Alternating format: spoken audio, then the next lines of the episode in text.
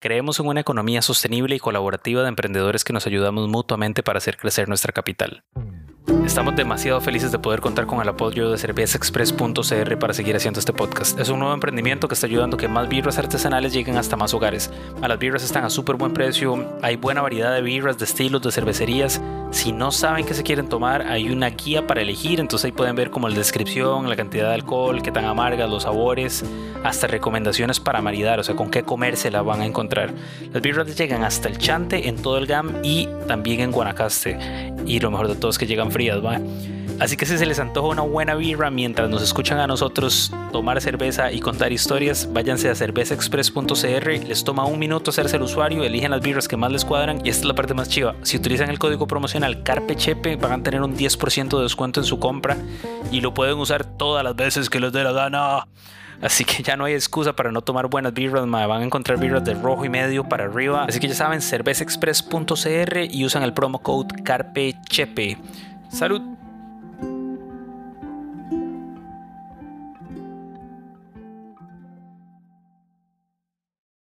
Hola Chepefilas y Chepefilos, bienvenidos a otro episodio de Historias de San José, el podcast de Carpe Chepe, donde nos tomamos una birra para compartirles historias y ocurrencias de nuestra capital. Y esta es otra edición de Dichos y Frases Ticas, es la tercera vez que hacemos una transmisión en vivo desde nuestro Facebook y nuestro YouTube para contarles algunas expresiones que estamos muy acostumbrados a utilizar pero poco pensamos en su origen. Espero que lo disfruten y si quieren recomendarnos alguna palabra para investigar para el próximo episodio, no olviden escribirnos como Carpechepe en su red social favorita. Salud. Carpechepe presenta Historias de San José. Conocerás más sobre la ciudad donde vivís, su historia, sus personajes, datos curiosos y algunos de los secretos mejor guardados de nuestra capital. Historias de San José, una producción de Carpechepe. ¿Qué me hice? Bienvenidos otra vez a nuestras casas y gracias por dejarnos entrar a las suyas. Aquí estamos una vez más con eh, buena hidratación en mano, compartiendo un poquito de nuestra cultura popular. Eh, es para mí un honor estar acompañado virtualmente con de esta gente tan talentosa. Em, a pesar de que se ve medio en la penumbra, cantante del Grupo Nacional República Fortuna, eh, ingeniero forestal y consultor de fortalezas en Intendere, eh, David del Deivo Espinosa. A ver si me acomodo aquí con la luz, pero salud.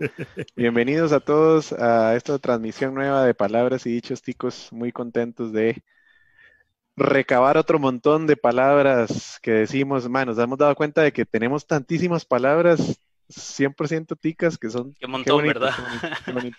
Gracias por invitarme nuevamente. Muy chido, así. Buenísima nota. Em, otra persona talentosísima que su currículum no nos daría la hora para cubrir completamente, pero para pincelearla es bailadora, canta, es publicista y entre otro montón de cosas, Adriane Nane Serrano. Hola, buenas. Hoy, hoy presenta, presentamos la birrita, ¿verdad? Claro, presente su birra, ¿cómo no? Hoy soy de Buen Right, Buen Right de Ah, qué rica. Saludo a los compas de Os. Muy buena. Em, y bueno, otro, otro que su trayectoria artística y hoja de vida no nos daría, pero ni la próxima temporada. Eh, y actor, director, productor, ahora está haciendo su largometraje, el Ubieta el musical, ahí lo, lo, ven en la parte de atrás de la pantalla, Amaral Sánchez, Ama, ¿cómo me le va? Hola, hola, hola, ¿qué me dicen? ¿Tuanis o casados? No, así no era la vara.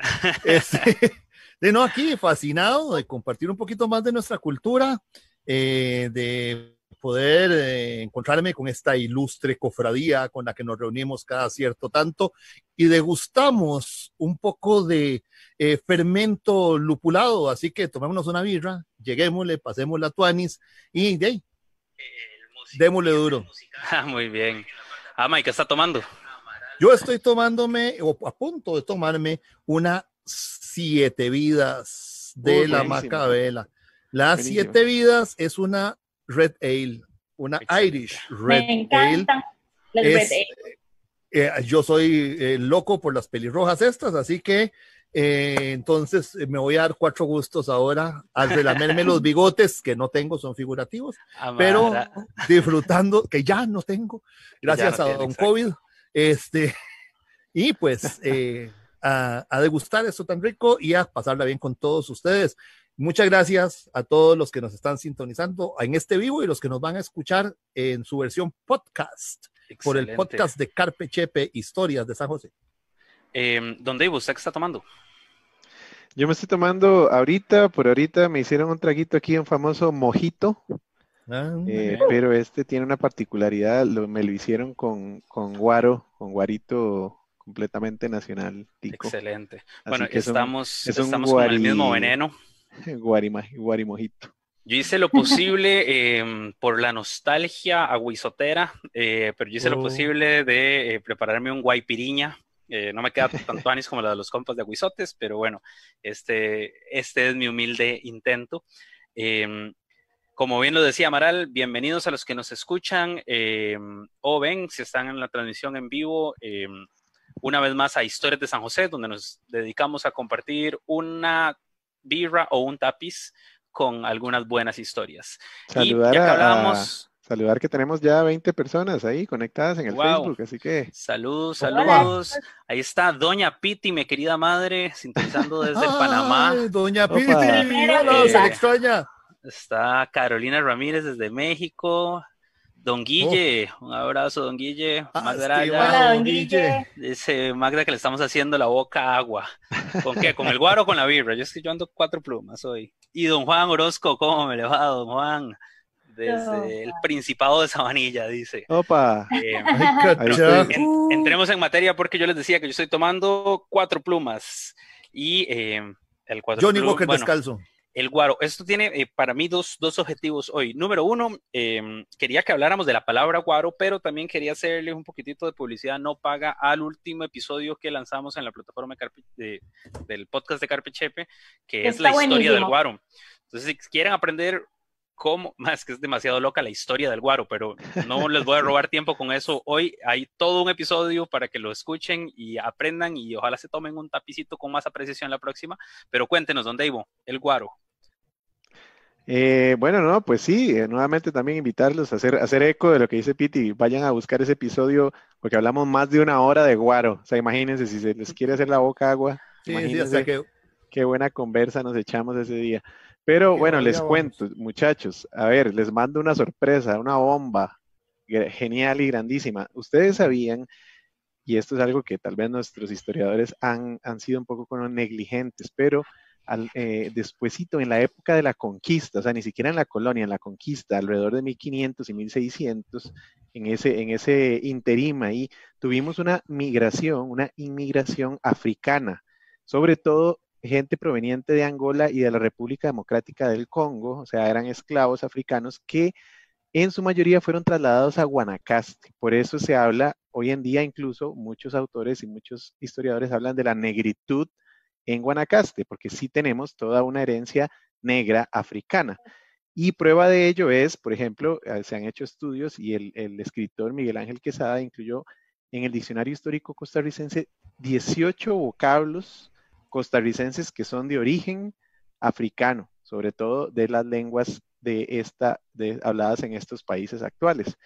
Les cuento rápidamente, entre ellas tenemos banano, bemba, eh, malanga, mandinga, eh, motete, ñampí y una que es muy vacilona que es el tufí, esa también, ah. esa ya casi no se usa, pero se usaba mucho, y tufí Bueno, esa la hablamos después. Pero entre todas esas está lo que nos trae eh, Piti a colación en este momento, guaro. La palabra guaro es aguardiente de caña y proviene de la palabra eh, africana eh, unguala o inguala, de la lengua kikongo, hablada sobre todo en la República, en lo que hoy en día se conoce como la República Democrática del Congo. O sea, este es uno de esos 18 vocablos heredados del africano.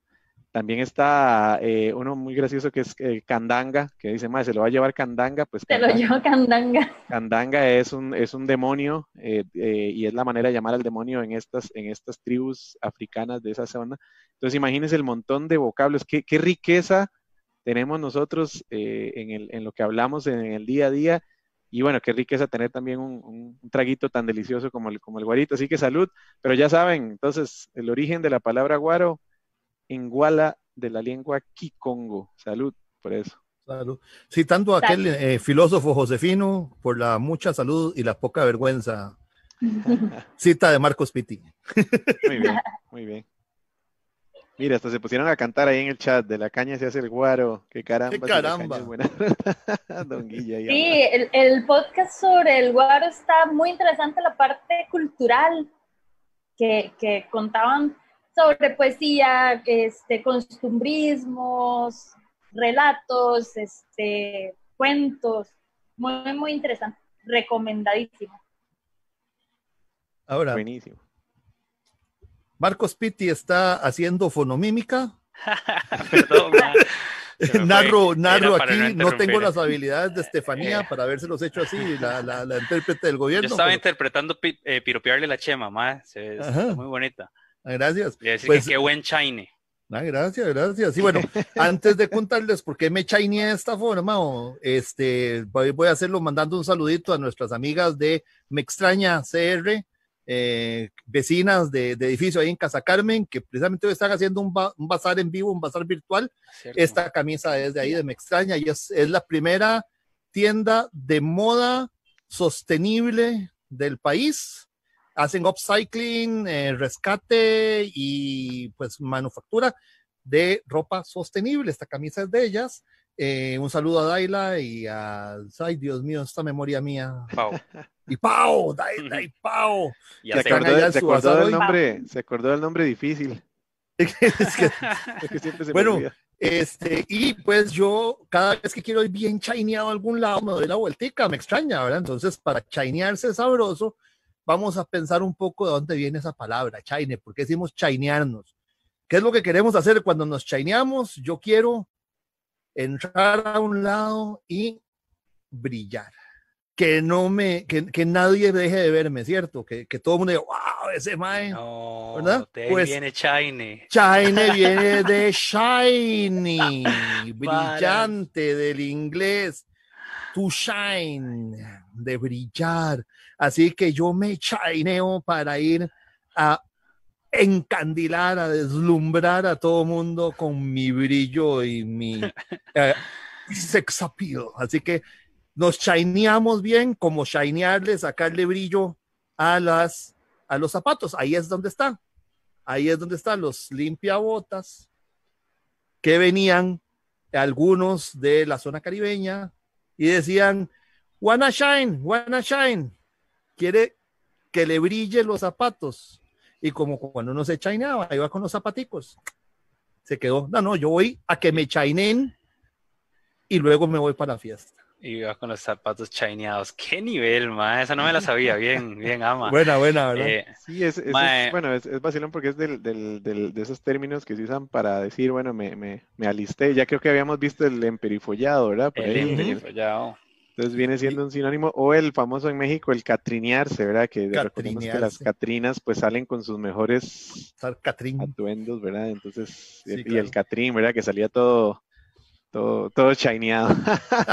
Si nos están sintonizando por primera vez en estas eh, emisiones de Dichos y Palabras Ticas, en el episodio anterior, en, el, en el, la segunda edición, hablamos de el emperifollarse. Eh, Inanes en yo toda y nos contó en aquella ocasión. Em, cuando yo en mejores épocas, antes de que la genética me jugara esta mala pasada de la calvicie, eh, yo cuando me chaineaba, me atollaba así de gelma, era... Con glostora. Con la glostora. Pura tollazón, entonces cuéntanos, Nane, atollase. Sí, cuando uno se emperifollaba, se atollaba de maquillaje también. Este, nosotros usamos atollarse en una acepción muy diferente a la que está en la Real Academia. En la Real Academia se viene como este, atascarse en un atolladero. Un atolladero es como un barrial, un charco, ¿verdad? Entonces es, es como quedarse pegado en realidad, atollarse.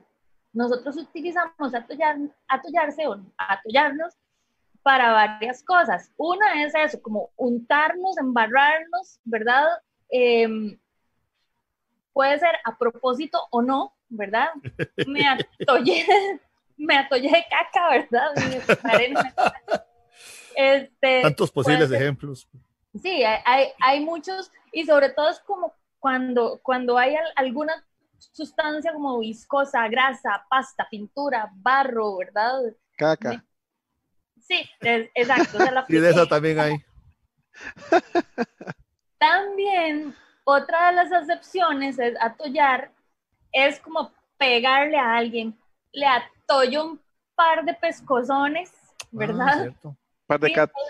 par de catos. Un par de catos. un par de mecos. Ajá. como quédese tranquilo si no le voy a atollar y, es, le, voy, le voy a pegar. Claro. Atollar también es, se utiliza para comer y beber. Se atollo esa taja de queque, ¿verdad? Eh, eso se utiliza mucho ah. también. Entonces, este, a mí me hace mucha gracia que siendo la palabra eh, castiza, ¿verdad? Que viene del español castizo, de, del atolladero y de atollarse, quedarse atrapado, pegarse en un atolladero. Eh, y es más como utilizada como, como estar en problemas también. Acá se le da totalmente este, otra, otra connotación, varias connotaciones diferentes. Ahora, yo me imagino uno que puede salir, uno puede salir atollado, ¿verdad? También, que es como salir Así, salir atollado, es, así que es bueno. Ah. No, que yo me imagino que si uno se queda pegado en un atolladero, mientras sacan, sobre todo en tiempos antiguos, la carreta o lo que fuera, salía totalmente atollado del eh, atolladero. Ay, y, vea qué vacilón que ya nos están poniendo tarea, ¿verdad? Recordarle a la gente que puede ir poniéndonos tareas eh, de palabras ticas que, quieran siempre saber su contenido, así que si, eh, perdón, su significado. Si ya las tenemos, pues las referenciamos al episodio que lo tenemos, pero si no, que nos vayan poniendo palabritas ahí que no conocen y las vamos a, les prometemos hacerlas de tarea. Nos están preguntando, aturuzarse la comida. ahí dice Carolina. Tomo, nota para, para, el próximo episodio. Se me olvidó una de, de, atollarse, faltaba una más que es este como trabajar, como hacer, le atolla diferentes labores, voy a atollarme a, a barrer, así. ah, ese nunca lo había, nunca había escuchado en, ese, en, ese, en ese contexto. Hablando de tareas, mi mamá me dejó así como, como pedirle al mariachi en el bar las canciones me dejó que apuntemos estas dos, al chile y morón. Ay, qué bueno. Qué buena morón. Qué buena. Dile que sí. Bueno, Eso tiene que ser un anglicismo, sin duda. Queda de tarea, dígale a doña Mila que ahí nos ponemos las pilas la próxima. Em, porque hay gente que es demasiado supersticiosa eh, y no les basta con chanearse y atollarse lo que quieran, sino que a la salida de su casa para traer la buena suerte tienen un aguizote. Eh, entonces, esta no solamente me hace gracia la palabra, sino que quería mandarle un gran saludo a los compas de Aguizotes que ya nos hacen falta. Siempre nos Salud por, Eso, compañeros. Por los aguizoteros. Salud, salud. Cuénteme, ¿dónde iba Aguizote? Es vacilón porque, bueno, nosotros que usamos el, el, restaurante Aguizotes ahí en Escalante para llevar a, a, muchísimos de nuestros tours de Carpechepe, pues uno siempre tiene eh, la obligación de explicarle a la gente qué significa el nombre, ¿verdad? Porque ya viéndolo ahí es un nombre bastante extraño. Y un poquito de los... Sí, y un poquito de los aguizotes que tenemos en Costa Rica, que creo que ese, Piti, ese debe ser un capítulo entero de, de un, de un... Aguizotes. ¿Cuáles son los aguizotes de Costa Rica? Además, déjenos por ahí en los comentarios si, si, tienen algún aguizote, pues ahí los vamos recabando. Pero les cuento les cuento, me, me, sí, sí, eso estaría bueno. Me sorprendí de ver que no es una palabra ni, ni o sea, no es un origen completo de costarricense y no es eh, exclusivo de Costa Rica el uso, porque les cuento, el origen de la palabra aguizote, que es con H, o sea, en lugar de la G que usamos nosotros es A-H-U, aguizote. Es correcto proviene del nahuatl, o sea, de la lengua hablada en México, en la mayoría del territorio mexicano. Ahuizotl, ¿verdad? Como ya lo escuchamos en algunas otras palabras en episodios anteriores. Nombre del octavo señor de México. Del, eh, perdón, que era muy cruel y malvado. El, octavo señor de México, muy cruel y malvado, de los mexicas. Del Atl, agua, ahuit, espina y sotl, perro. Ahora, el origen de la, de la palabra, Aguizotl, nombre del octavo rey mexicano, que fue sanguinario y cruel, eh, se refiere también a un batracio que se suponía existente en los ríos de las comarcas cálidas y al que se le atribuía calidad de maléfico, y además una persona que molesta y fatiga continuamente y con exceso. Así que, o sea, tiene totalmente una connotación negativa, o sea, queríamos decir como eh, eh, bueno, una connotación, ¿qué diríamos? Como mística y, mágica. Mágica y se fue dando tal vez como hacia la parte eh, así, como algo, algo secreto, algo extraño. Debe haber derivado en algún momento en algo ya más como, como un lucky charm o una, algo para la suerte, que es lo que, lo que usamos ahora. Pero sí me, me hizo mucha gracia y me encantó haber encontrado el origen porque ya vemos que incluso, bueno, ahí, ahí, vi que no solo se usa en Costa Rica, se usa en Nicaragua, es muy usado el, el, aguizote, también en Honduras y en México con otra, otro significado un poquito más oscuro que lo usamos acá. Entonces ahí les dejo ese aguizotazo. Bueno, ahí eh, está No se me aguizoten, pero sí. Más, y recordarles a, a, los que nos sintonizan que Aguizotes está todavía funcionando con modalidad express y eh, ya los pueden visitar con 50% de capacidad. si mañana, domingo, quisieran ir a hacer algo diferente, eh, Aguizotes está abierto. Eh, Amaral quería ir a cortar flores, tengo entendido. No, no, ahorita no, ahorita no. Ya, ya fui antes de que empezáramos. Ya fue, ok. eh, probablemente con las birras dentro de un rato necesite ir a... No, perdón, perdón, Gama, antes de que nos cuente esa, eh, para ponernos al día con los saludos, porque si no se nos van a, a, apilar. Eh, doña Irene dice que hola, me da risa porque Doña Irene nos ha, nos ha sintonizado todas las veces y ya como en el chat le sale un, un icono de super fan ahí. Oh. Y Samuel Feliciano eh, nos saluda desde Miami. Muy bien. Hola. Buena vibra, Samuel. Samuel, Samuel este, ha estado en varios de nuestros carpetas. Sí, sí, sí. Carolina también, Ah, un sí. saludo ahí. Excelente. Y, y veo varios compas de... de- Le de encanta mi- la cerveza artesanal. Ajá. Bien. Sí, sí, sí. Lindo, Samuel. Bueno, ahora sí Samuel cuéntanos de es un hombre de cultura. Bueno, no sé cuántos han oído esta frase, si, si la conocen. Esto para mí es algo que me llegó. Imagínense que yo me acuerdo, hashtag yo me acuerdo, No me acuerdo. que mi abuelita lo usaba. Y bueno, por derivación, mi madre también. Es, es un dicho viejo. Cuando iba uno para el puerto, eh, el tren, que duraba cuatro horas y media, Oh, hacía Dios. una parada y decían, por si alguien necesita ir a cortar flores.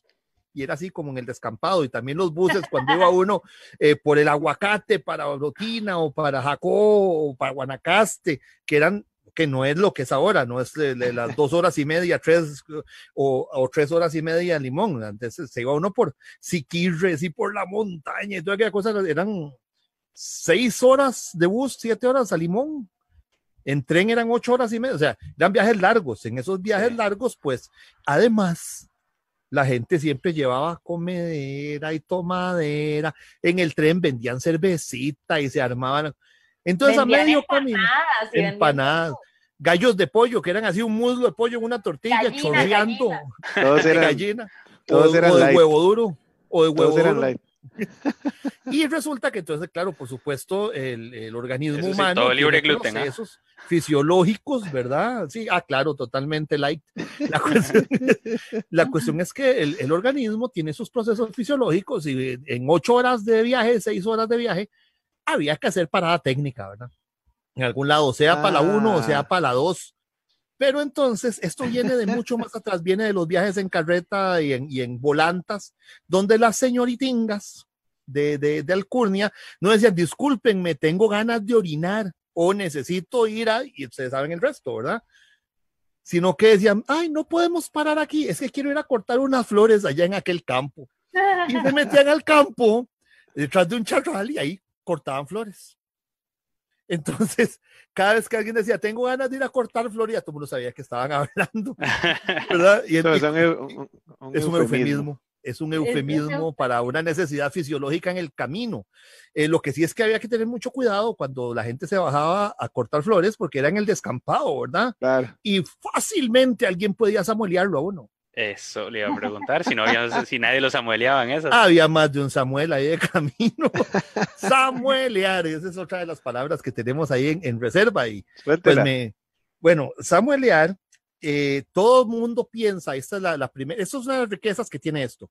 Esto no es ciencia exacta, ¿verdad? Algunas palabras sí, otras no, pero en general hay varias versiones de, algunas, de algunos de los términos. Y lo que todo mundo siempre dice es que seguramente, porque nadie se atreve a afirmarlo, había un viejillo que se llamaba Samuel que le gustaba ir a fisgonear a las muchachas, ¿verdad? Eso es lo que todo mundo se imagina con el samueleo, echarse un Samuel pues vieran qué curioso. Hay una versión que dice que era al contrario. Samuelear es, es fisgonear, ¿verdad?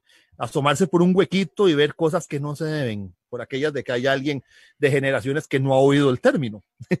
este, fíjense que parece que era al revés y que en los años 50, allá en Paso Ancho, antes incluso de los años 50, había un señor que se llamaba Don Samuel que vivía en un cuartico destartalado y de así de tablones y toda la cosa. Eh, y que había un grupo de muchachillas adolescentes que se iban a fisgonearlo cuando volvía del trabajo y se quitaba su camisa y se cambiaba de ropa. Lo samueleaban a él. Entonces, vamos, de paso ancho. Vamos, eh, vamos a echarnos un Samuel. Era ir a ver a Samuel probablemente un hombre de campo bien, bien. Ah, sí, sí, sí. Pochotón, ¿verdad? un hombre bien hecho, ¿verdad? Algún hombre guapón. Y las chiquillas que les entraba la malicia y la cosa. Y ahí dicen que en arca abierta hasta el justo peca. Tenía la casa los huequitos. Tenía Samuel el, el marco. de ahí. Entonces, el samueleo parece venir de que unas chiquillas samueleaban a Samuel. Oye, qué bueno está ese, qué bueno es ese. Ese está, digamos, eh, expiando el nombre de Samuel, al que probablemente saludar a todos los Samuel. Incluso hay que preguntarle a don Samuel Feliciano, que está ahí en, línea, si alguna vez lo han molestado por llamarse Samuel. Y creo que esto está excelente porque entonces estamos limpiando el nombre de Samuel. No, sabemos, no sabemos si en otros países se utiliza así, porque esa es una de las de, de las riquezas del, del, español, ¿verdad? Que en todos los países se utiliza diferente. Bueno, pues ya que tenemos audiencia internacional hoy, preguntemos, ahí está la familia Piti saludando desde Panamá, preguntarle si, si, la palabra se utiliza por allá, eh, Caro que estaba transmitiendo desde México también. Y bueno, Samuel desde Miami. Eh, se despidió don Guille, em, ah. llegó don Oscar Frer, un saludo, oh. y un saludo a Daniel Montezuma también, Buena vibra, Dani. Quiero saludar a Alejandra, López, que está ahí conectada también. Ale, ale, qué bárbara. Maes, em, yo quería decirles que tengan cuidado cuando van a cortar flores, porque si no se fijan dónde se ponen, pueden terminar hasta chollados. Chollarse ah, las nalgas. sí, yo guarde. ¿Qué? Espero que estén disfrutando este episodio, pero quería contarles que este es el episodio número 10 de Historias de San José pueden creerlo, man. O sea, llevamos 10 episodios ya en, dos toques. Eh, si no han escuchado los anteriores, sepan que hemos hablado ya de la historia del tabaco, de la historia del café, de la historia del guaro, de edificios metálicos. Y nos queda muchísimo por explorar de la historia de nuestra bella capital. Quería agradecer a todas las personas que nos han escrito para hacernos llegar sus muestras de apoyo.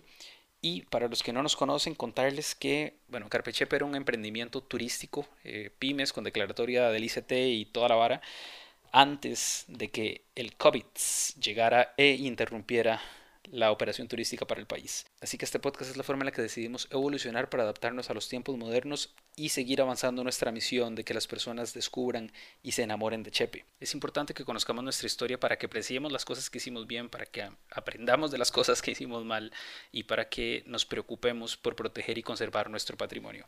Nos hemos divertido muchísimo haciendo este podcast, le hemos puesto de verdad muchísimas ganas y muchísimo cariño pero necesitamos de su ayuda para poder seguir dedicándole todo este tiempo a llevar este tipo de contenido hasta sus hogares.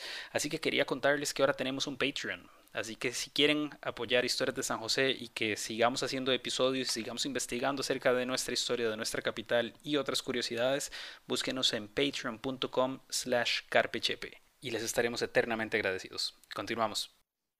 Pues bueno, es muy interesante también la palabra chollar aparece en el diccionario de la RAE, pero aparece como que se usa en Nicaragua y en El Salvador y como sinónimo de rozar.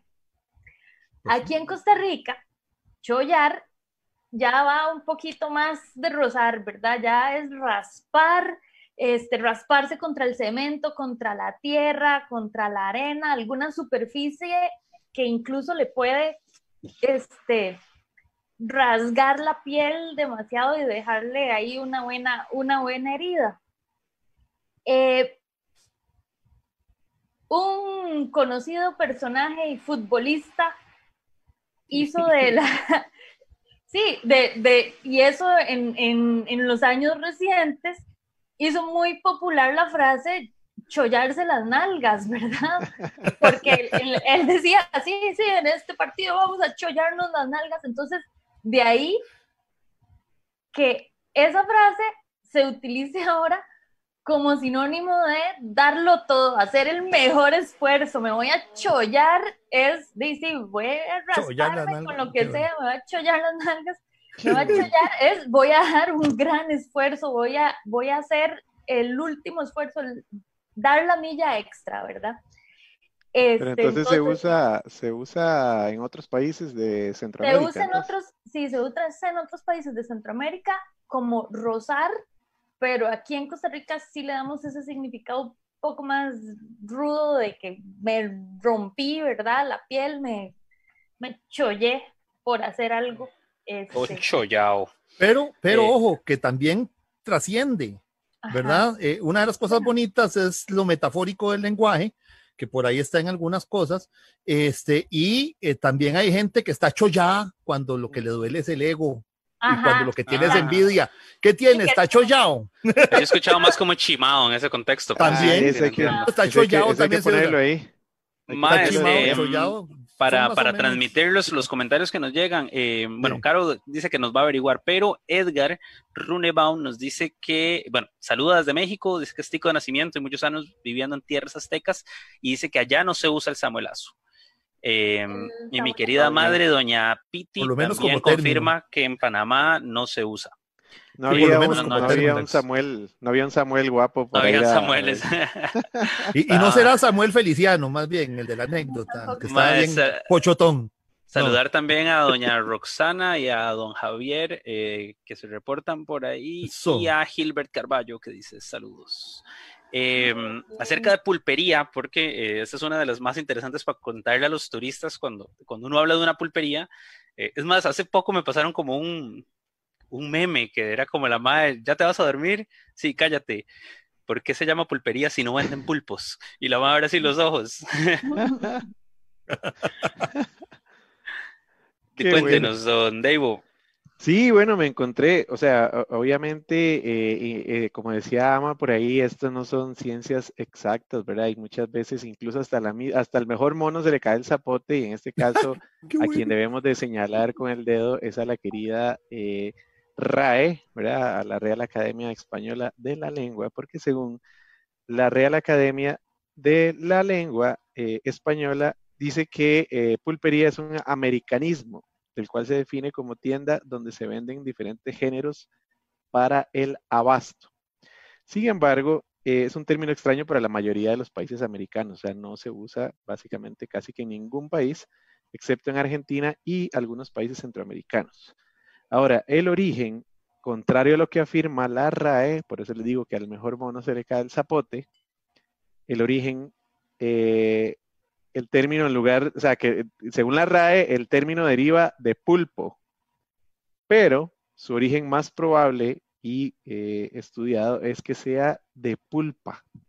O sea, este ah. concentrado de, refrescos, de, la pulpa de, frutas, y dice que eh, específicamente la pulpa de caña, de caña de azúcar, pues originalmente en el siglo XIX era el lugar donde se vendía jugo de caña, el cual se fue ampliando, o sea, estas pequeñas tiendas, estas pequeñas pulperías donde se vendía tienda de abarrotes. se fue ampliando su línea de productos, obviamente, y eh, se fue convirtiendo poco a poco en una tienda de abarrotes que eventualmente hasta dejó de vender jugo de caña, porque díganme ustedes más bien a dónde se consigue ahora un juguito, juguito de caña. O sea, por eso, en, ninguna la feria Del agricultor, en, la feria del agricultor es que se consigue ahora. Antes en las fiestas de Zapote había siempre el puestito. No, ahí, ahí bueno, siempre está en la, en la, en la feria de Zapote, siempre está el, el, el, puestico, pero en las mismas pulperías, que ese fue su origen, pues ya no conseguimos pulpas de, eh, de, de, caña. Ahora, lo vacilón, por aquí también hace la mención de que se utiliza también para referirse a, eh, bueno, se usa en varios dichos, incluso como eh, pulpería de pueblo, que es algo pequeñito, pero que está surtido. que tiene, recordemos aquellos, aquellos pequeños mercaditos en tiendas que, las tienditas en los pueblos que son chiquititas, pero están llenas de, o sea, cuánta cosa puedan vender, ahí las venden, entonces, pues también viene la referencia. Pero entonces, pulpería para el tipo del meme eh, no es de pulpo, sino de, de pulpas. Yo, yo había escuchado otra versión eh, que realmente no tiene ningún fundamento más que tradición oral, porque lo escuché y, y, la, repliqué tal vez algo irresponsablemente. Em, pero hablaba de que el pulpero, recuerden que antes los establecimientos no eran de autoservicio, sino que uno llegaba a una tiendita donde el pulpero eh, y por lo menos en, en mi barrio, ahí en Colonia Kennedy, eh, Dima, la pulpera es toda chiquitita, el ma casi que ni se tenía que mover para agarrar las varas, así como, deme un kilo de no sé qué, y el ma agarraba todas las varas, y lo que me habían dicho era que se decía pulpería porque el pulpero Dima, manejaba esa vara como si tuviera ocho brazos para como si fuera todo. Y yo dije, y sí, claro, ya ahí está. manos con pulpo. La tienda del pulpo. Eh, y se reporta don Juan Orozco con otra versión. Dice, cuando los boyeros iban a dejar café a Punta Arenas de vuelta, como venían vacíos, entonces traían frutas y se hacía pulpa para vender en lugares específicos. Ahí, ahí lo tienen. Ah. Muy bien. Em, probablemente los lugares esos donde se, donde se vendía eh, las pulpitas, pues se empezaron a llamar pulperías. Entonces, lo pues, más probable es que sea un, podríamos, sí, exacto, podríamos amarrar esos dos eh, Aquí hay mucha, mucha tradición de fresco, ¿verdad? De fresco de cal, de fresco de guayaba, de fresco de mora, de fresco de, fresco de caña. E-, este que es de cebadita unos tamarindos. pero fijo, fijo, este. fijo, todos fuimos a una pulpería, eh, especie en extinción, y por favor, invito a todos los que nos escuchan y nos sintonizan a intentar seguir visitando sus pulperías y negocios locales. Ahora hay unas cadenas gigantescas que han acaparado el negocio de, lo que fueron las pulperías en las que crecimos todos. Eh, entonces, cada vez quedan menos, no sé por cuántos tiempos las tengamos, pero si usted tiene una pulpa en su barrio, cómprele. Em, y de fijo, cuando uno iba a la pulpe, eh, es que era la típica, señor, ¿qué me alcanza con esto? y no faltaba quien llegara pidiendo ferias, ¿sí, no? ¿sí o no, Nane? Exactamente. Aquí uno dice, ah, me dieron feria, ¿verdad? Uno va al mercado y ahí le echan la feria, el, el, el carnicero o el verdulero. Y en las pulperías era muy acostumbrado a esa pequeña recompensa que acostumbraban dar los pulperos a los niños que hacían los mandados. Ah. Era un confite, una galleta, un puño de maní, o cuando ya era más sistematizado, entonces ya tenían unos confites en forma, como, con formitas de galleta, de, de estrella o así, de diferentes sabores. Los primeros cupones de regalos que se implantaron en Costa Rica eran como estampitas coleccionables este, y que luego ya se cambiaban por, ¿verdad? Por, por artículos, por, ya por ese premio, se llamaron timbres la feria. Porque ah. haciendo alusión a que, a que le daban una feria, después los cambiaron por sellos botija. Yo esos sellos botija, yo me, hashtag yo me acuerdo. hashtag yo también. Yo también. que esos sellos botija era de una cadena de supermercados, que no diremos el nombre porque no patrocina, pero este, eran de como los como los coleccionables que hacen ahora algunos supermercados, de que uno va poniendo un sello con cada compra y cuando ya, y cuando ya llena el librito lo cambiaba por algún otro premio. Ah, pero los sellos botija eran todas. Yo me acuerdo, una libreta que uno iba llenando y la vaina. Yo les iba a comentar eso. Tenía un, tenía un muñequito. Entonces, los primeros que aparecieron eran los de Timbre la Feria, haciendo alusión a que le iban a dar una feria cuando ya lo completara todo, ¿verdad? Ah, Obviamente a los chiquitos que les daban feria, cuando ya empezaron con ese sistema de estampillas, no les hizo nada de gracia. Ahora, hashtag yo me acuerdo cuando decíamos lo de las pulperías, para que vean de cuántas cosas me puedo acordar yo. Yo iba a la pulpería con un colón y me compraba 20 caramelos de leche de gallito, que eran unos así este, muy ricos, todos chiclosos, y le pegaban uno los dientes. 20, costaban a 5 céntimos cada uno con un colón, y todavía llegaba uno. Lleva y siempre venía con 21 o 22 porque le daban la feria. Qué vacilón. Ah, ¿Sabe qué es vacilón? Es vacilón porque todavía hoy en día, cuando uno va a la feria del agricultor, que obviamente esas ferias pues debe venir de las ferias, de las ferias en España, que, era, era, muy, era muy normal hacer como pequeños mercados que le llamaban ferias, incluso en los días festivos. Pero lo vacilón es que todavía uno va a la feria y cuando usted le echan ahí, eh, digamos, kilo, kilo 50 o kilo 100 de, de fruta, le dicen, ah, ma, ahí va con feria, va con feria, déjemelo así, pero ahí feria. O uno mismo le dice al, al, En algunos. hágame, écheme feria, ahí un poquillo de feria, pero es vacilón porque entonces eh, son dos ferias distintas probablemente, pero las, las tendemos a, tal vez a pensar en el mismo. Sí, es una regalía adicional. Exacto. Pero eh, eh. a veces, a veces hay uno que otro vivazo que intenta meter 10 con hueco. Eso sí. Eso sí.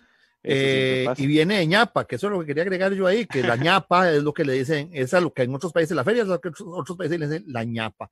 Pero meter 10 con hueco es, es una jodienda, ¿verdad? Pues así como en algún lado te dan la feria, en otro más bien te meten el 10 con hueco y en vez de darte kilo 100 te dan 900 gramos, ¿verdad? Por un kilo. O la vara y la. Este, ¿Cómo era? La vara y la. La, vara y la yarda. Ah, ah. claro, cuando ibas a una tienda y te, daba, te vendían varas por yardas, te estaban metiendo 10 con hueco. Supongo que se han oído la, la expresión, ¿verdad? De, de, de ir a buscar, de, de, que va, esto me, me, suena que me están metiendo 10 con hueco aquí. Resulta que, eh, y esto es para todo un capítulo que se puede hacer luego sobre las unidades monetarias y, y sus apodos y sus nombres populares en Costa Rica, ¿verdad? Pero eh, teníamos eh, hace mucho tiempo, el Colón tenía fracciones que se llamaban los céntimos, ¿verdad? Y la moneda más pequeña era un 5 de 5 céntimos, de una cositica así, el 10, que era un poquito más grande, de 10 céntimos, 25, 50 y luego ya entraba el colón.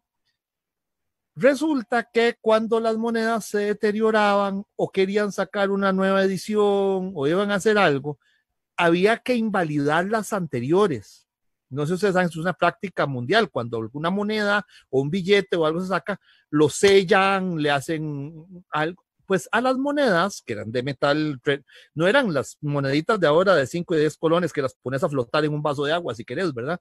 Sino eran metal mucho más resistente, estaño y plomo y otras cosas tenían. Al final de cuentas, la única forma de poder decir esta moneda no circula más y que nadie la pueda usar era perforarle un agujero en el centro. Tenían una troqueladora.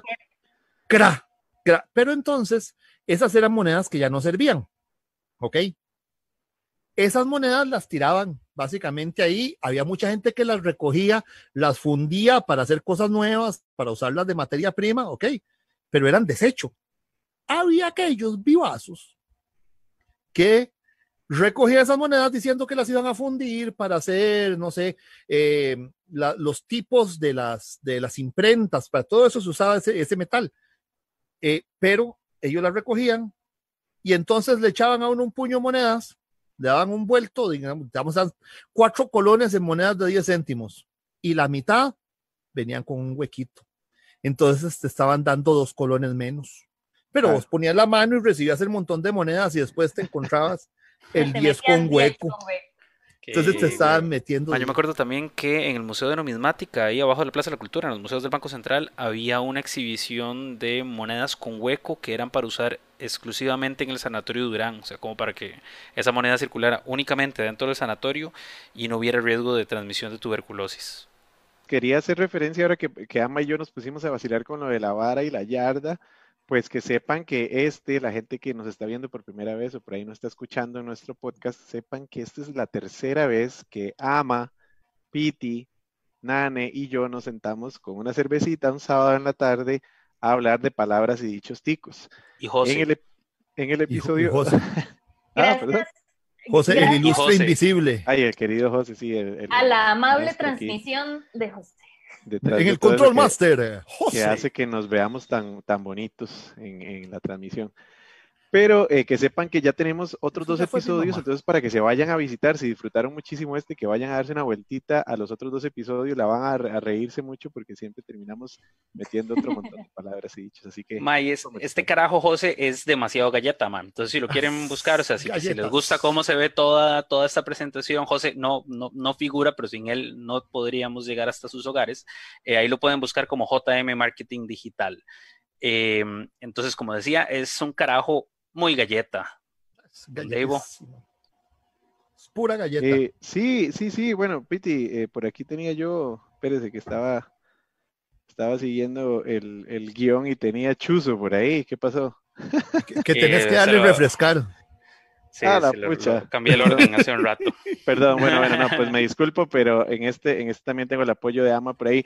El de Ay, galleta. galleta. Vean qué vacilón, porque ese, yo creo, creo, creo, creo intuir que, que ya este es un dicho un poquillo viejo, ¿verdad? Yo, yo, yo creo que ya no, no vimos a chiquillos, digamos, de, de 20 años o por ahí diciendo, diciendo este qué galleta, pero quiero contarles que eh, cuando se dio, empezó a darse la inmigración de, de gente, digamos, de, de- de europeos hacia Costa Rica, vinieron muchos que eran maestros eh, panaderos, que hacían las famosas boulangerie y tenían pues eh, panaderías. y- ¡Ulala! Uh, la, la, señor francés. Ahí, ahí, ahí estamos haciéndole, hay que, hay que aprovechar cada vez que se puede.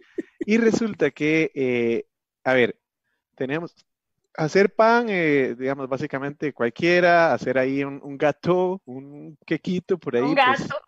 por ahí, Gatico, un De ahí viene gatico. lo- los gatos, los famosos gatos Sí, de claro. panadería, el gato. Exacto, el gato. eh, pero hacer galletas no es juego, no es No nada era fácil. cualquiera. No era fácil en ese momento y no era, y no, bueno, sigue no siendo algo, algo fácil de hacer. O sea, que aquel lugar que podía hacer galletas buenas era sinónimo de calidad. Así que la expresión qué galleta se fue eh, uniendo o fue haciéndose un sinónimo o una, pues, una, mm, eh, bueno, pues sí, una unión ahí, una asociación con el tema de la calidad. Entonces, por muchísimo tiempo, para nosotros, todavía las generaciones como las nuestras, eh, pues por ahí Piti también lo, lo debe haber usado, el decir que galleta es una expresión de calidad, o sea, decimos como, pucha, qué Yo lo he oído decir a Piti, qué galleta ¿cómo mae. se la juega? Galleta, claro. Y- y- Me hace y gracia bueno, y- porque, porque incluso yo tenía, bueno, un, tío abuelo mío, eh, la expresión de él era qué canela.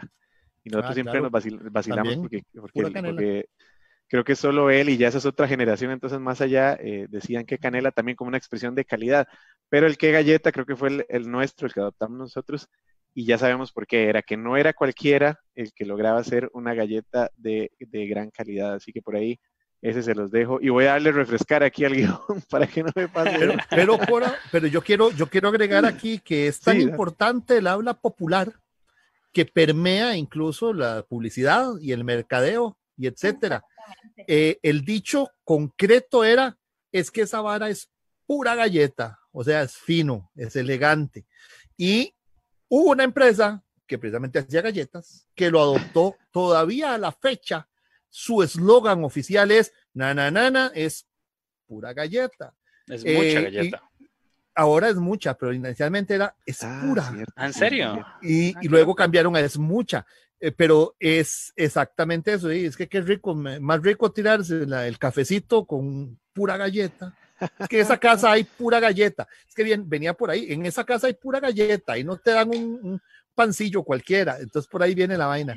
Pero sí, Bueno. permea la cultura popular hasta ahí. Bueno, ya lo, lo hemos visto también con Ese- ciertas marcas cerveceras industriales que usan el pura vida, cierta- etcétera, Ese- etcétera, etcétera, etcétera. Pero que se sepa que eso nos corresponde al pueblo primero. y después estas marcas.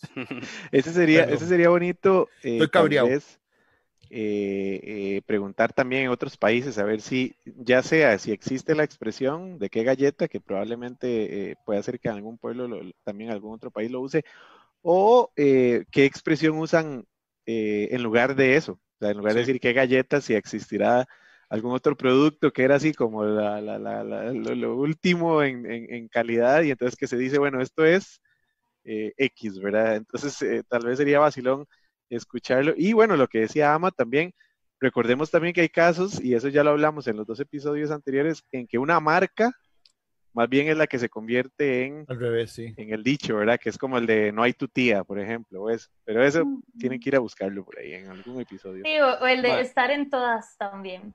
Ajá. Claro, es que no, eh, eh, yo tengo un chiste de eso, pero no ven acaso. Más, el, eh, es súper ameno compartir con ustedes y el tiempo se nos va volado. Entonces, nos guste o no, este episodio ya está en alitas de cucaracha. Oh. Por más chuzo que sea esta vara. Por más chuzo que ahorita, que ahorita Dave lo dice. Bueno, en alitas de cucaracha es un dicho que aparece en el diccionario de costarriqueñismos de Carlos Gallini ya él lo menciona, imagínense, entonces ya tiene más de 100 años de decirle estar en alitas de cucaracha. Y los ticos lo utilizamos para decir que algo está este, a punto de morir, ¿verdad? Que está en peligro inminente. Eh, yo supongo, porque don Carlos Gallini no lo explica, aunque sí lo recopila, y bueno, ahí el público nos puede también hacer sus aportes, que bueno, ¿qué más, qué más en peligro que una, que una cucaracha debajo de la chancleta de la señora de la casa, verdad? Este, son dos momentos y se, la, y se la vuelan. Entonces, cualquier cosa que esté en las alitas de la cucaracha va a desaparecer rápido. Esa es mi percepción de dónde viene el dicho, pero a mí me hace muchísima gracia eh, que sea un dicho que haya permanecido durante tanto tiempo, que se ve como titulares de noticia, se ve en el habla popular, todo el, mundo lo dice, y en el periódico aparece este ministro de no sé qué, en alitas de cucaracha, y aparece en el diccionario de costarriqueñismos como alas de cucaracha o alitas de cucaracha, de las dos. Eso ese debe ser como el que, como el que dice está en la cola de un venado, ¿no? Ah, es que el, que menos corre alcanza un venado, compañero. vaya, vaya, llegue, eso está en la cola un venado, vaya, alcance el venado para jalarle la cola. Em, y realmente este episodio está en alitas de cucaracha porque, em, bueno, a raíz de la, de la restricción, David dentro de poco tiene que agarrar el chuzo para jalar a la choza. Eso sí.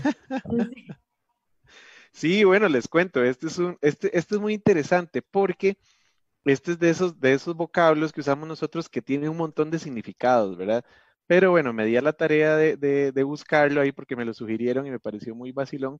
Y les cuento primero la raíz eh, eh, de la etimología de la palabra. La palabra es heredada de España, o sea, la palabra si viene al continente americano, es eh, lo que decía Nani ahora como un, término castizo, o sea, que se vino para acá y se adoptó. Pero lo vacilón es que tiene un origen árabe, del árabe sucho, o Zug, como Z-U-G-G, que es la punta de una lanza. Entonces, en América Latina, en su gran mayoría de lugares, se, eh, se, usa este sustantivo como un palo o una especie de lanza con un pincho elaborado de hierro que se emplea para defender y atacar en las batallas o contiendas. Ese es uno de los, de los, de los significados. También un pedazo de hierro con una forma puntiaguda látigo o azote eh, de verga o cuero, en, de vergajo, perdón, de vergajo o cuero en Venezuela y oh. eh, arma cortopunzante de uso artesanal en otros países de Latinoamérica.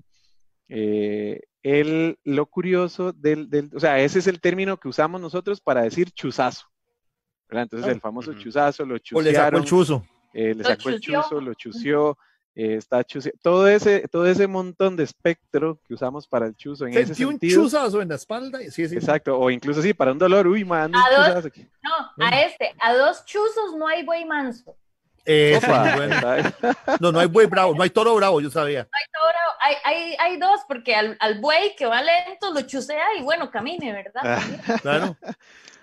Eh, pero, pero, pero está el otro, la otra eh, connotación que es la que usamos, que es más tica, ¿verdad? Eh, que es la de, de, hablar de algo chuzo, como algo bonito.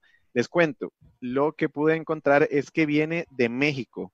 En México, ah. los chuzos, oiga este, sobre todo en el área de Guanajuato, los chuzos son unos zapatos que son brillantes y que son puntiagudos. Entonces, digamos, que tienen, que tienen esa, ese, como esa misma forma, ¿verdad? Pero, eh, digamos, la, eh, lo usan en teoría la, gente lamparosa, dice por ahí, que la gente que le encanta andar, eh, ¿verdad? Chaineado, dijo, dijo Ama, que le encanta andar ahí como, como, como Entonces, la expresión que se dice por ahí, ahí anda ese güey bien lamparoso con sus chuzos nuevos, con sus zapatos brillantes, puntiagudos nuevos. O sea, esos zapatos se veían como a tres kilómetros de distancia. Pareciera que ese es el origen hacia acá de el ver el chuzo como un objeto brillante, colorido, bonito, eh, llamativo, de buen ver. ¿Y qué te transporta? Bueno, y ahí, ahí estamos. Es como andar en el de Don Fernando, un rato a pie, otro andando. Exacto, entonces como los troles que hablamos en el, en el primer episodio que hablamos de los troles. Pero entonces el, el, el, origen de ese otro chuzo, que es el del, bueno, ahorita lo usamos para el carro, pero también digamos, sí, pues cualquier cosa bonita. Esta ahora, ahora lo usamos para todo lo que es un teléfono chuzo, una, todo es que chuzo. Adjetivo calificativo. Exacto, pero de, de, ese brillante y bonito y llamativo viene de esa otra parte que al final de cuentas, por la forma de los zapatos, viene del mismo chuzo que les estaba contando ahora. Entonces ve qué bonito porque se es cíclico es. Bueno, pero también hay chuzos y hay cacharpas, ¿verdad? Exacto, hay, hay antónimos también dentro del habla popular, es eh, muy tuanis, ¿verdad? Porque este está el chuzo, pero está la cacharpa también. Y la cacharpa es una de esas palabras que, bueno, se sabe aquel cuento de que Costa Rica fue zona de transición, pueblos que venían del norte hacia el sur y viceversa, influyeron. Ya hablamos de influencias norteñas, ¿verdad? Con el aguisotl y toda esta cosa. Pues esta es una influencia del sur, ni más ni menos que de la lengua. Voy a corroborar para no mentirles, pero estoy casi seguro que es la lengua, la lengua quechua. Opa. Del, del, imperio de los incas, la lengua quechua. Este, y pues eh, lo que significaba cacharpa con K es bártulos, trebejos, utensilios y ropa de poco valor. O sea, cachivaches. Cachivaches. Exactamente. Qué bueno. Y por extensión, cosas viejas. Derivado de cacharpa, eh, dice cacharparí, despedir, acompañar por cortesía al que sale de viaje. O sea, las cosas que ya se van a tirar, las cacharparí, ah. y están cacharpeadas. Y entonces, por extensión, una cacharpa es un carro deteriorado. Pero también hay gente que se cacharpea muy rápido, ¿verdad? Y uno la deja de ver después de un poco de años y dice, pucha, qué cacharpea usted se Fue taxi, dicen otros. Pues, se escocheró, se escocheró. Se escocheró eh, y se cacharpeó. Y lo que se le escocheró ahí pues, fue la luz, mae, porque ahí sí que ahora sí le estoy viendo los dientes cuando se nos, nos acercamos al final de esta transmisión de, de, sábado por la tarde, que ha estado muy amena como las anteriores. Em, pero no vayamos a salir con un domingo 7 y no dar las palabras que nos dejaron de tarea la vez pasada. Pero eh, así que voy a dejar a Nani ahí en pausa con el domingo 7. Y vamos a la tarea. Eh, y vamos a la tarea, porque la, la, última emisión que hicimos nos preguntaron varias preguntas, eh, varias palabras para, para investigar. cetazo fue una de ellas, si no me equivoco había sido Don Guille el que le había preguntado. Fue Don Guille. pero bueno, ahí para cuando lo escuchen en el podcast luego. Don Ama, cetazo. El cetazo, para los que no saben qué es un cetazo, es un dolor repentino e intermitente. Es algo que hace como blink, Cuando uno le la cabeza, que le hace un clic, clic, clic, le está seteando la cabeza, ¿verdad? El cetazo es una deformación o una deconstrucción de lancetazo. Un lancetazo es la punzada con una lanceta. La lanceta es un instrumento que es una, no, no es, sí, me acordaba ahora que hablabas del chuzo, pero es un chuzo muy fino, quirúrgico. La lanceta la usaban los antiguos barberos y boticarios, estamos remontándonos hasta la Edad Media, para hacer sangrías. para sangrar a la gente. Una lanceta es una aguja gruesa, eh, hueca. Entonces la ponían y empezaba, porque a uno lo sangraban para curarle los humores, ¿verdad? Entonces sentir el lancetazo y además, no sé si les ha pasado alguna vez, han tenido la experiencia de tener una vía venosa, uno la pone y uno siente así, mic, mic, mic, a donde va la vara, ¿verdad? Donde va saliendo o entrando, lo que sea. Eso es setear, que viene del lancetazo, de la lanceta, ser picado por una lanceta. ¡Pum! Muy bien. Muy bien, vamos así como en, ráfaga para no trazar mucho al Deivo. Tamugas, ¿dónde Ivo? Bueno, ese, también ese, también nos lo dejaron de tarea y ya saben que la palabra tamuga en Costa Rica la usamos mucho para referir a alguien pues grandote y, así como, ¿verdad? Como, como empacado, que le llaman, ¿verdad? Como grandote. Al repollado. Eh, por ahí encontré eh, eh, el término y me hizo bastante gracia, pues la tamuga básicamente era un saco o bolsa larga y angosta de tela fuerte y basta que sirve para guardar o transportar cosas. Normalmente las cosas dentro de la tamuga se, eh, o sea, se, cuando la tamuga está llena, se van expandiendo hacia los lados y hace esta, pues, pues estas formas poco uniformes de, la bolsa y por lo tanto se empezó a utilizar como eh, en términos de alguien así como empaquetado, como esos que carajo es como una tamuga, es así. Lleno de, grandote y, empaquetado, así, así como grandote. Entonces, pues por ahí viene el, el de la tamuga, eh, ese es uno, eh, no sé si será completamente tico, pues por donde me lo encontré dice que es ah, en América Central, entonces pues habría que preguntarle a alguien más de América Central si, eh, si lo conoce.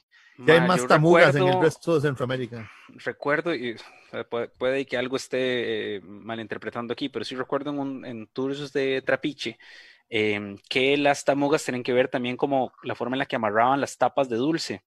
Ah, ok. Em, pues, recuerdo que estaba el término tamuga y atado. Eh, entonces, eh, pero más es que no, lo tengo a mano, pero tengo la idea de que las, una tamuga eran dos tapas de dulce, entonces que es como gordita hacia los lados. Eh, y había una forma de, imagínense una tapa de dulce así, con otra tapa de dulce así, entonces esa eh, tiene como esta forma convexa. y esa había que amarrarla, y esa había que amarrarlo exacto con otra que era al revés, y creo que eso era un atado. Entonces, eh, una sobre otra es una tamuga y como las dos, cuatro así juntas es O sea, es que era, había, sí, así y, convexa. así y se calzaban. Está bien bonito eso. El atado, el atado son dos y la tamuga es el conjunto de dos pares de conos de. Ah, ok. Gracias, Cuatro. Un, dos, tres, cuatro. Linda ya tenemos dos, dos, probables orígenes para el tamuga. Eh, Ahora, a, las tamugas también les dicen así porque están bien pochotones, ¿verdad, Ivo? Eso, pues, vamos, vamos con pochotón de Ivo rapidillo para que no se me quede. Como Samuel, que está pochotón. no sé si conocen el, el famoso pochote, la, la, madera de pochote, bueno, pues viene de un árbol acá eh, de, de, todo el, el, el neotrópico, Bombacopsis quinatum. Ah. Bombacopsis quinatum de la familia Malvasia pues los pochotes, les cuento que eh, por mucho tiempo fueron la madera base de las construcciones de las casas. Eh, era una madera muy fuerte, muy, eh, digamos, los árboles eran muy grandes y las maderas, sobre todo en los horcones y las cerchas de las casas de adobe, la gran mayoría eran de pochote porque la particularidad de la madera de pochote es que no cambia mucho su, su tamaño de acuerdo a si está, digamos, muy húmedo o muy seco, no sé si saben, pero la madera tiende a expandirse o a, contraerse con la temperatura. El pochote tenía la particularidad de que era muy sólido. Entonces, algo muy sólido, muy, muy fuerte, muy eh, grandote, todo ese tipo de, alusiones eh, se le fueron dando a, una persona que fuera pues grandota y que fuera fuerte y que fuera maciza, porque eran las características que tenía la madera de pochote, la madera y resiliente muy, y, además era muy buena eh, en contra de las termitas también. Entonces, todas esas, todas esas particularidades de la madera pochote, pues se le heredaron a la persona que fuera muy, muy aguantadora y muy fuerte y muy grandota. Entonces, por ahí el término pochotón, ahí se los dejamos con un Solo para que se hagan una idea, yo tuve experiencia en una casa de pochote de más de 110 años de antigüedad, donde se le caía la pintura de vieja y la madera estaba íntegra, perfecta, sin nada. La casa del doctor Carlos Durán, pero eso es otra historia. Ese es para otro día. Em, para otro tema. La otra que nos dejaron de, tarea era le, cortaron el rabo, el verbo cortar el rabo. Le, dimos vuelta, le dimos vuelta. Este, hay eh, varias posibles acepciones de esto, pero de principio, eh, aquí es donde hablamos del, del, tema de lo metafórico, ¿verdad? O sea, cómo metafóricamente eh, se vuelve un dicho, es una metáfora, obviamente a nadie le están cortando literalmente nada cuando lo echan del trabajo, pero la fuente más... Ahora, si tiene rabo, tal vez quiera cortarse. Es, distinto, sí, y es distinto tener rabo que la imagen. Con el rabo hay muchas opciones, pero así dentro de esta misma tónica de los eh, metafóricos tenemos cortar el rabo, ahuevarse, mandar huevo, mandar la parada, poner las barbas en remo, ¿verdad? Pero ¿qué es la cosa? Esto, lo, más cercano que encontré, dice que en las corridas de toros, en las fiestas taurinas a la usanza española, eh, no es poco común que cuando un torero ha hecho una buena faena, le brinden el rabo y las orejas del toro como trofeos. Hay casos muy excepcionales donde un toro ha sido tan buena faena, tan buena lidia, que el torero escoge no matarlo. ¿Ok? Perdonarle la vida. Pero ese toro ha sido vencido por el torero. Esa es la idea, ¿verdad? Al final de cuentas, esta es la historia de la matanza del toro.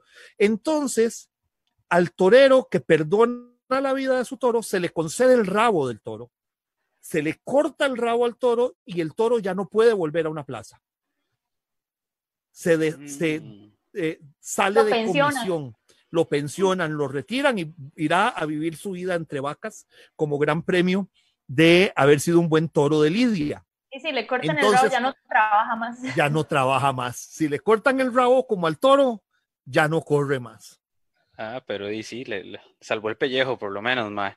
Em, se nos se despidió Deivo, eh, el mae, pues, antes de que le cortaran el rabo porque tienen que llegar a, a su hogar antes de la restricción, sí. Eh, pero cerremos entonces con domingo 7, Nane. Sí, no, no nos vayamos sin, sin salir con un domingo 7 que, bueno, aquí Ama no me deja mentir de esta linda historia que tiene que ver con un cuento de la tía Panchita, como los de Ubieta que están este, dramatizando todas las semanas. Ahí, ahorita le tiramos la cuñita donde, Pero sí, entonces se refiere al, al cuento de salir con un domingo 7 donde habían unas brujas que tenían, que cantaban lunes, martes, miércoles 3, lunes, martes, miércoles 3, era como grabadora, ¿verdad? Entonces estaba el, el compadre con el huecho, ¿verdad?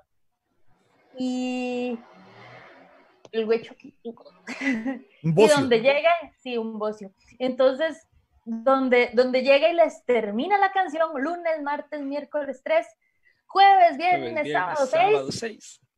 Entonces las brujitas como locas, ¿verdad? Dicen, ah, qué bien, no sé qué. Qué galleta este mae. Qué galleta nos compuso la canción. Le arreglaron el bocio, ¿verdad? Entonces el otro compadre, muy... Y lo mandaron con harina palachosa, si bien sí, Exactamente, lo, lo, ah, mandaron cargado, forrado. Entonces el otro compadre envidioso se va a ir a fijar a ver qué están haciendo las brujillas, lunes, martes, miércoles 3, jueves, viernes, sábado 6, y les dice, domingo 7. ¡Qué brava las mujeres! Bravísimo. Porque salió con un domingo 7, le fue pésimo, en vez de uno salió con dos, pusieron otro, otro en, la, en, en el cuello arriba, en la jiba, y este, di, la moraleja es que no hay que salir con un domingo 7. Importante es que estos cuentos de Carmen Lira eh, son de un imaginario universal. Muchos se inspiran en cuentos de una escritora que se firmaba Fernán Caballero de España. Este, y hay muchas similitudes. Entonces, el mismo eh, arquetipo y la misma historia del domingo 7 con distintas variantes existe prácticamente en toda América Latina. Ese sí, ah, sí, ese sí es, ese es, ese es en las islas del Caribe, existe incluso en, en España, en ciertas zonas. Entonces es parte de unos arquetipos sociales. Entonces aprovecho para hacer el comercial que me, que me sirvió en ANE. Em, el proyecto, a ver, para, para este lado, Ubieta el musical es un proyecto transmedia que es el proyecto más ambicioso de la industria audiovisual que se ha hecho en Centroamérica y lo estamos desarrollando. Tenemos la página Ubieta el musical o si pone fb.me slash Ubieta musical, le sale y ahí estamos teniendo lecturas dramatizadas de los cuentos de la tía Panchita que este año cumplieron 100 años el mes pasado desde su primera edición. Ya tenemos cuatro cuentos que se han lanzado. Hoy al mediodía se lanzó el Cotonudo. Este, pueden ir, pueden escucharlos, están ahí y síganos, dennos like. Eh, estamos cerca de los 3000 seguidores, así que ayúdennos a llegar. Y pues, eh, gracias a, Nane por el pase de Taquito. bueno, ahí. Domingo 7 los sigue utilizando la gente ahora eh, en el aula popular para decir a alguien que sale con, una tontera, una caballada o algo que está mal dicho en, el, en un momento, en un contexto que no tiene que haberlo dicho, ¿verdad? Más o menos. Correcto. Y como las vacas la embarré a la salida. En la transmisión en vivo se me apagó la compu, no la pude volver a encender, no logré conectarme con el teléfono, así que el cierre del programa quedó en manos de Ama y de Nani. Y cerramos. cerramos aquí, se me quedó congelado Marcos Pitti. Le, le, dio la chiripiolca ahí al hombre, le dio la garrotera. Este, vamos a ver si regresa porque él es el, el, dueño de la bola aquí, dicen. Entonces vamos, la voz oficial para que haga la despedida. Entonces me voy a aprovechar para uno que se nos estaba quedando ahí por fuera de las tareas. Mientras tanto, que eran los famosos casados, los casados de soda. Hay, como decíamos, varias versiones de algunas cosas. La vez pasada hablábamos de por qué una soda, de cómo es que una soda funciona. Y pues el tema es que eh, hay dos versiones. Una es que el casado se llama así, como existen en otros países los moros y cristianos y todo, que son arroz y frijoles mezclados. Nosotros eh, tenemos el gallo pinto. Y gallo pinto es todo mezclado, pero si los separamos, el arroz es la novia vestida de blanco, los frijoles son el novio en su smoking y el, el picadillo, la ensalada, la carne, el maduro son los invitados vestidos de colores. Entonces es un casamiento, ¿ok? Casado. La otra, que es la que a mí más me gusta y le veo mucho sentido, dice que en estas sodas, donde primero se empezó a vender comida, una manera de competir, todo lo demás, se promocionaban haciendo lo siguiente. En aquella época, todavía pasa, pero en aquella época los hombres casados iban a trabajar saliendo de su casa con un gallito en hojas de, plátano, llevaban su almuerzo, llevaban su almuerzo al trabajo, y, pero los que eran solteros no tenían quienes preparar el almuerzo. Entonces las sodas se promocionaban diciendo, quiere venir a comer como casado, venga, yo tengo almuerzo de casado, almuerzo de casado. Y el famoso almuerzo de casado, que era como comer en la casa, se convirtió en el casado que conocemos hoy. Entonces, esas son las dos versiones que tengo, un plato casero completo. Entonces, ese es el almuerzo de casado. Coma como si usted estuviera casado, aunque sea soltero. Y pues así es como se llegó esto. Eh, y parece que nuestro líder e ideólogo principal, don Marcos Pitti, no la logró de regreso. Bueno, así que nos despedimos. Nos despedimos nosotros, después tenemos a la voz oficial de Historias de San José. Eh, no será la última. Y yo les puedo decir entonces Gracias por habernos acompañado en Historias de San José. Nos vemos y tenemos el podcast, etcétera. Síganos. Hasta luego. Carpechepe presenta Historias de San José. Antes de que se vayan, no olviden darle like, seguir, compartir, cuéntele a otra gente que estamos haciendo esto. También nos pueden seguir como Carpechepe en su red social favorita, escribirnos por WhatsApp al 83 47 61 98. Nos pueden mandar audios, textos, lo que les dé la gana. Bueno, no, lo que les dé la gana no. Pero nos pueden colaborar con el programa. Y recuerden que estamos en Patreon, patreon.com slash carpechepe y ahí nos pueden ayudar a seguir haciendo este programa y hacer llegar un poquito de historia, de cultura y de entretenimiento a quien necesite escucharlo. Salud. Historias de San José, una producción de Carpechepe.